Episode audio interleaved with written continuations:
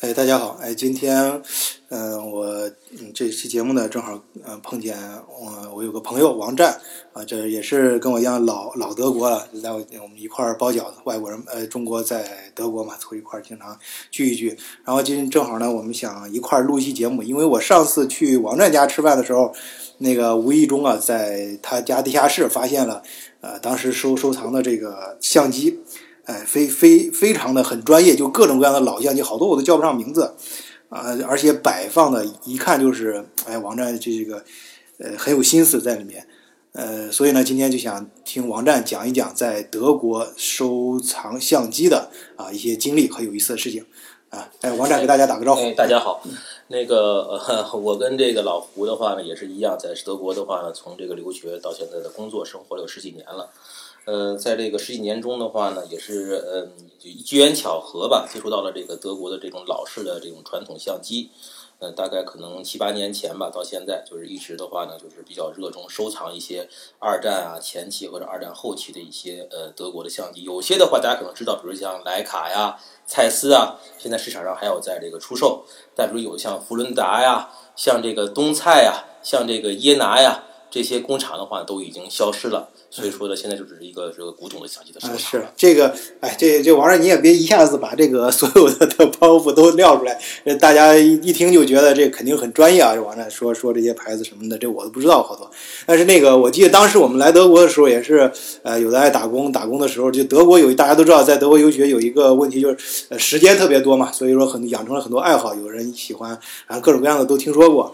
呃，这你当年是怎么就喜欢上收藏相机的？就像这个，当时老胡讲，当时的话呢，周末没什么事情。当时的话呢，每个周六的话呢，德国的话，各个城市的话都有传统这个跳蚤市场，就是二手市场。当时的话就自己去逛嘛，二手市场就发现的话呢，经常有卖一些就是说老的古董的。当时就看到有一个就是人的话，一个老头儿，他呢就是在摆弄一个相机。当时觉得很好，就跟着看一看吧。一看的话呢，这个相机是全部金属的这个机身。而且是全部是镀铬的，有时候它发出那种银色的光彩，跟镀银的是有点类似的。然后当这个老头他拨动这个快门的时候的话，听这个声音的话是非常非常的清脆，就一瞬间是吧？对，不像那种一瞬间你你爱上一个人的时候，看见那个好多看见喜欢上一个女人，一瞬间看过去，对，就这种感觉是吧？对，所以当时就感觉到就是跟现在的数码相机是完全是不一样的感觉。所以从这块儿的话呢，回家就开始研究，哎，这个德国的老相机有哪些的种类，有哪些的品牌，有哪些的这个型号，走上这收藏的道路。啊，那个我记得，嗯，就是这个好多时候都是不知道为什么就喜欢上一样东西啊，喜欢上一件事儿，呃，慢慢做的时候呢，嗯，可是做着做着就是一个可可能开始每个阶段不一样，刚开始时候你可能更更多的是爱好好玩啊什么，慢慢到一定程度会不会就是感觉，呃，这个就是不是那么的喜爱，觉得有点累，然后或者是呃。里面东西太多了，或者是你是怎么你是是往那个哪个方向发展的？因为你你你肯定要深深入深入更更深入嘛，做做的时间越长越深入。然后你你有的是要保持这种兴趣啊，有很多种原因，有的是为你是不是当年能能赚很多钱？是不是？呃，这样讲吧，就是说我一开始的话呢，就是说只是为了一个纯的一个爱好，嗯，就是纯是喜爱。我当时的话呢，买的第一部老相机的话，也是从这个跳市跳到市场买的二手相机，是叫福伦达。嗯，呃，当时的话呢，是一个二战后期，就说的话是一九七几年出产的一个相机。嗯，这个相机的话呢，是嗯，当时还是这个呃，拿到手里边的话，感觉这个金属的质感很强，大概可能有两公斤的样子。这个镜头包括这个整个的机械方面的话呢，都是全手动的，没有一点自动在里面。嗯，呃，当然说的话，当时只是纯爱好。但到了后中期以后的话呢，慢慢的通过自己就研究一些书籍啊资料，发现就是说呢，这个相机的话收藏呢，它有一定的商业价值或者经济价值。比如说这个徕卡，大家现在都知道，就是说很多这个徕卡比较呃稀少的这些这个机型啊，或者是比较这个呃特别的一些版本的话，电电影上啊一些。现在的话呢，是这个好多这个收藏家们热衷的来这个收购的东西，所以说价格呢也在不断的攀升。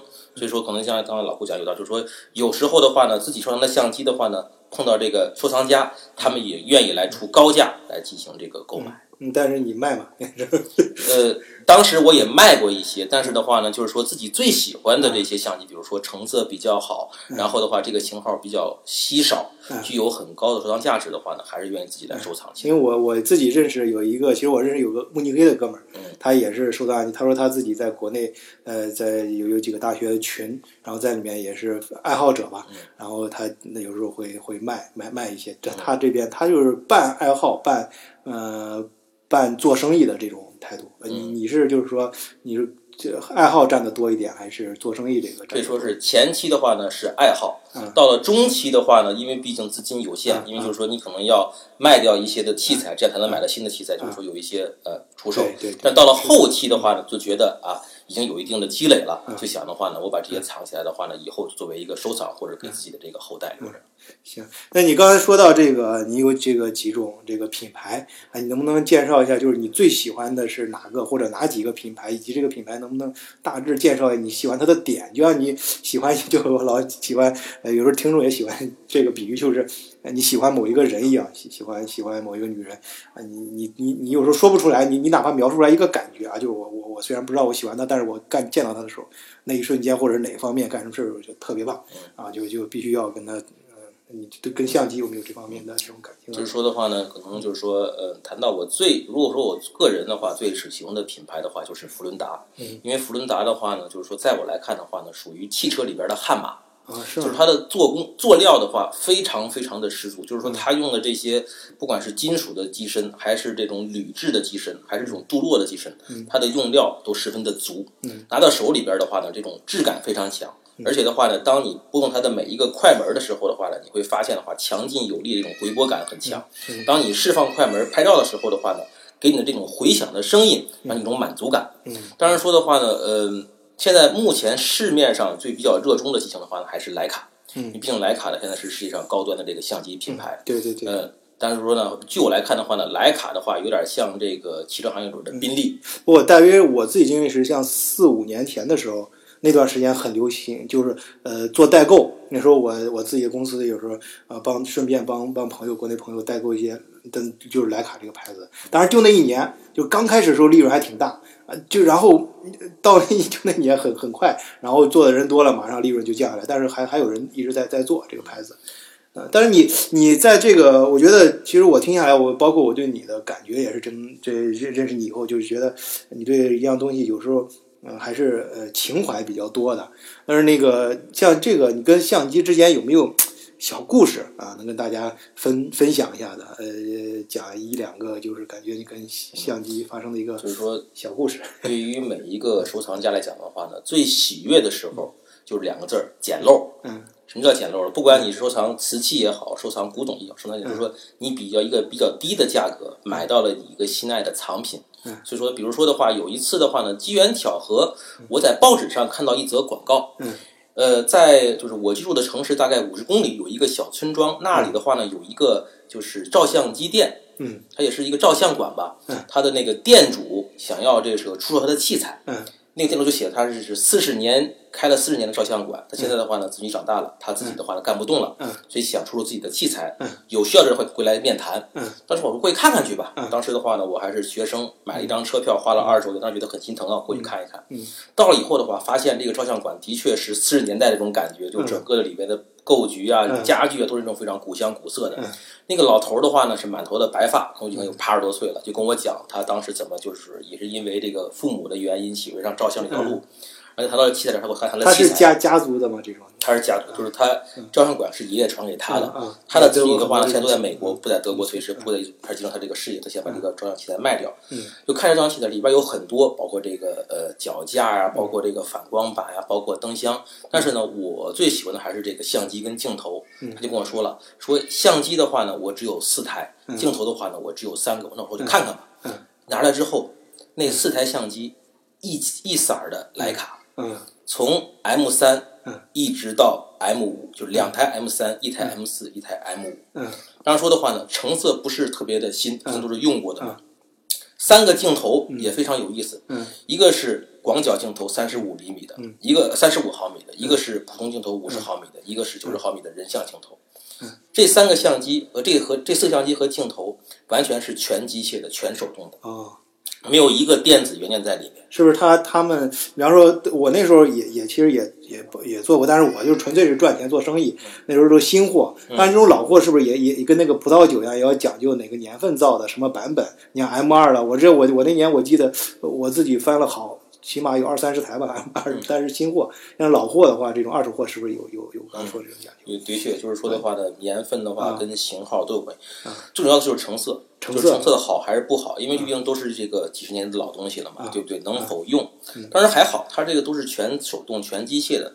老头的话非常耐心的给我讲这个这个这个器材怎么使用，镜头他们的用途，他们的分别的这个特点，照相的特点是什么？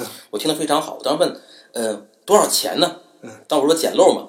老师想的话，如果你全要的话啊，这个四个相机加上三个镜头啊，一共是的话呢，一千两百欧。哦，那那很。当时的话，我在上学哟，你想我买 二十欧的车票都已经觉得很贵了，就是一千两百欧，对于我来讲的话，是一个天文数字。对你，你能感觉到这是个很好的价，但是对于你当时的情况来说，这个绝对数字是非常呃很吃力的。嗯。老头呢看出来了，就问，就说你是干嘛的？我说我是学生，我是纯属的就是爱好。嗯，就是说，那你这样吧，如果就是说的，如果你可以的话呢，就是说我一千欧，嗯，把这些全都给你，我还我还给你一个木箱子，把它装起来。木箱老头自己做的啊，我当时想，好吧，我这样就跑到外面银行去取钱，拿着钱把东西买回来，然后的话，我们两个相互交谈一会儿就回去了。我我听你这个老头卖的不是这个相机，是一个传承，想把这个东西把这种传承给你。这个德国人他非常实在，他会把你这个相机的来龙全都讲清楚。回家之后的话呢，我就上网查了一下资料啊。我就在网上看一下这个价格的行情啊，我才发现啊，其中有一个镜头，就三十五毫米的广角镜头啊，在当时的市场价，这镜头是一千两百欧元啊，就是光这一个镜头是就是一千两百欧元。哦天哪，还不算还真是真是就刚才说，他卖的是一种传，他就他觉得找找你找对人了啊，就好这就像像他自己的孩子一样。对，哎，就是往下那那那后来又跟他有有有连。这种联联联系吗？因为我后来再去他的店，他的店的话就已经关掉了，找不着这人卖掉了。对，因为他已经不干这个照相行业。行，哎呀，这个这个王站这个故事还真多，我相信后面还有很多故事，包括他刚才提到这相机，我相信里面还有很细的。我们先埋个小包袱啊，哎，动个小心思，我们后后面大家要是啊，对对啊，要是感兴趣了，我们后后面还接接着讲。啊，然后下下面呢，我想呃后后面几期呢，我们也也也可以啊，在讲这种很有情怀的故事，同时也讲一些更实际的故事，比如说现在哎相机发展到什么程度了，收收藏相机是一个什么状况，哎收藏什么样的相机，呃可能呃是爱好者更偏好的哪些相机在现在市场上利润可能更大一些啊，这些等等啊这些问题啊啊，我们下期节目或者说后面几期节目我们再来啊再来讲。好，今天就先说到这里吧。谢谢大家，谢谢大家啊，再见，再见啊。